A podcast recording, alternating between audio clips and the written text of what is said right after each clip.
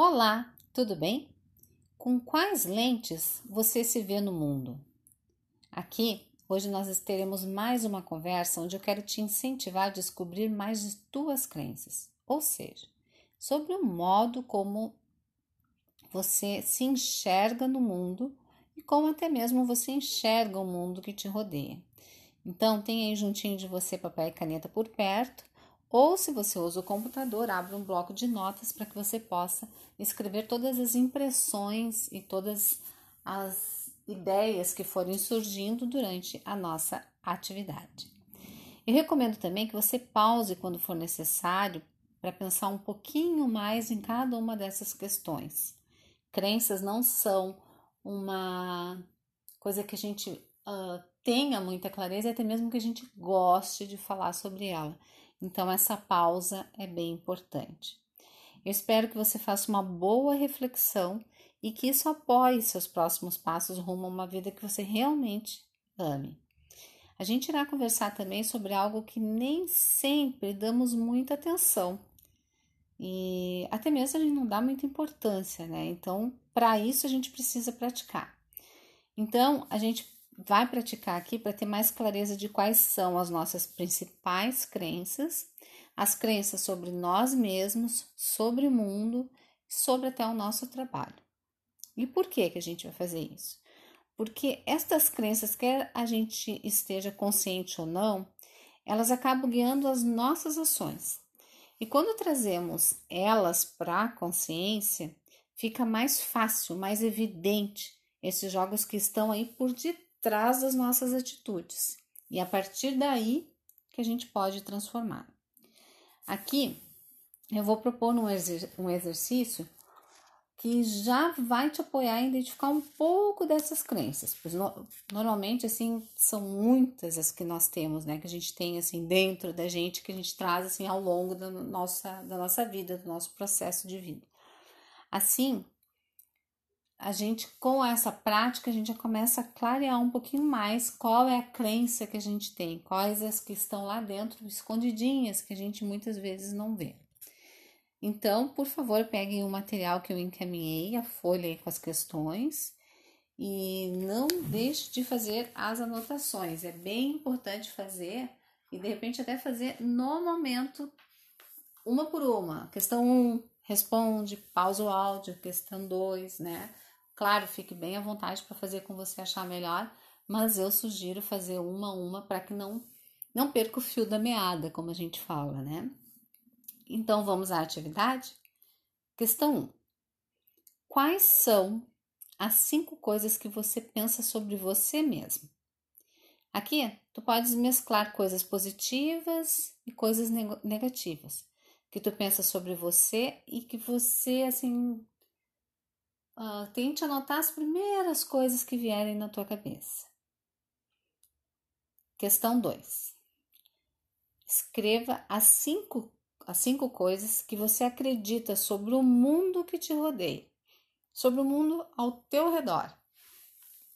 Então pense aí em tudo que está na tua volta, assim, a, desde a tua comunidade, as pessoas que mais uh, tu frequenta, estão mais próximas, os lugares que tu frequenta, onde tu vai, quais são as crenças, as coisas que tu observas assim referente a esse mundo aí. E agora escreva cinco coisas que você acredita sobre o teu trabalho. Já que um dos focos do nosso trabalho, né, que a gente sempre reflete um pouco sobre as nossas atividades profissionais, e que a gente vem conversando muito por aqui, eu resolvi inserir essa questão aqui do trabalho também. Agora, com as tuas respostas em mãos, tu irá classificar quais dessas crenças são negativas. Ou seja, colocam você para baixo, limitam o teu potencial, sabotam o teu crescimento. E depois, quais delas são positivas? Aquelas que promovem o teu jeito de agir, de pensar, que te colocam em contato com o teu desenvolvimento. E neste momento, tu podes criar aí uma simbologia, uma cor diferente para cada uma delas. Uma caneta, um lápis colorido, um post-it, ou separar em colunas, enfim. O importante é que você faça uma classificação daquelas que tu consideras negativa e aquelas que tu considera positiva. Para aquelas crenças que são negativas, eu costumo propor umas perguntas que meio que desmantelam o processo sabotador. Elas desconstroem, nos trazem aquele pensamento de opa, isto não é verdade tão absoluta assim. Então, vamos a elas? Isto é uma verdade inquestionável sempre? Deixa eu te dar um exemplo que fica mais fácil. Por exemplo, vamos aqui imaginar que você tem escrito aí que você se considera uma pessoa medrosa.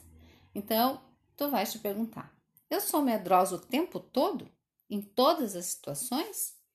Ou existem situações na minha vida que promovem o contrário, que são e quais são essas situações? Então tenta pensar aí. Se existem, quais são?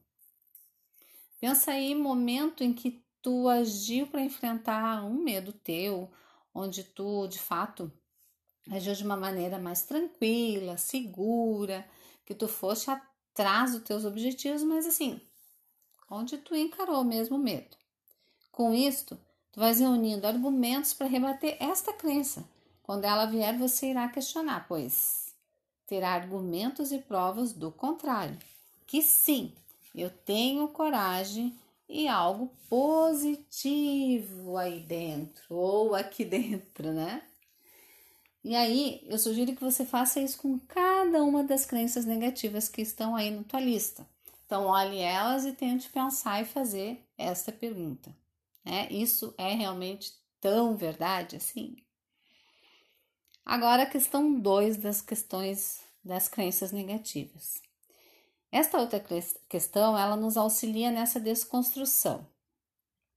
O que esses pensamentos negativos causam na tua vida? Com esta pergunta, tu vais trazer uma clareza e uma conexão entre estas crenças negativas e as limitações que você vive hoje na tua vida. Por quê? Porque lá no fundo acabamos mantendo essas crenças por acreditar que elas nos protegem. Isso mesmo. Tem uma parte nossa escondida lá dentro que acredita que essas crenças nos protegem. Trazendo esta pergunta, tu acabas mostrando para esta porção dentro de você aí escondidinha que isso não está de fato acontecendo. Que manter essas crenças dentro de você não está te protegendo, mas sim está limitando o teu crescimento. Então, se pergunte: o que estes pensamentos negativos causam na minha vida? E também, por outro lado, comece a pensar como seria a tua vida sem essas crenças limitantes. Imagine aí. Como tu te sentirias? Como tu pensarias? E como seriam tuas ações na vida se você não alimentasse essas crenças limitantes? Então foque nessa experiência, sinta dentro de você como seria a tua vida sem essas limitações. E também, com a mesma lista das crenças negativas, pegue e transforme elas de, de uma forma que ganhe um novo significado, um significado positivo, um significado empoderador. Então, para isso, nós vamos usar aquele mesmo exemplo sobre o medo.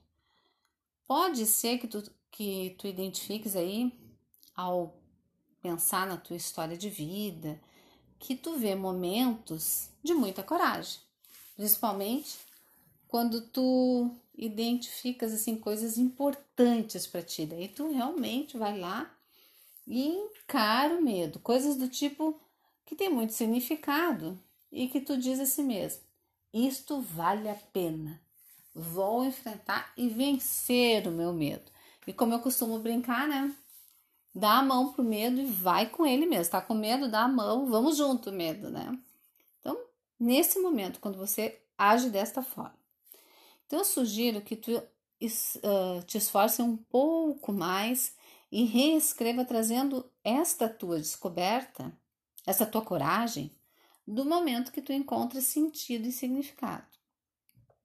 Eu sugiro também que essa lista fique bem por perto de você, num lugar assim visível, guiando cada vez mais as crenças positivas, porque desta forma tua mente ficará cada vez mais livre e vais criando dentro de você um ambiente propício para o crescimento.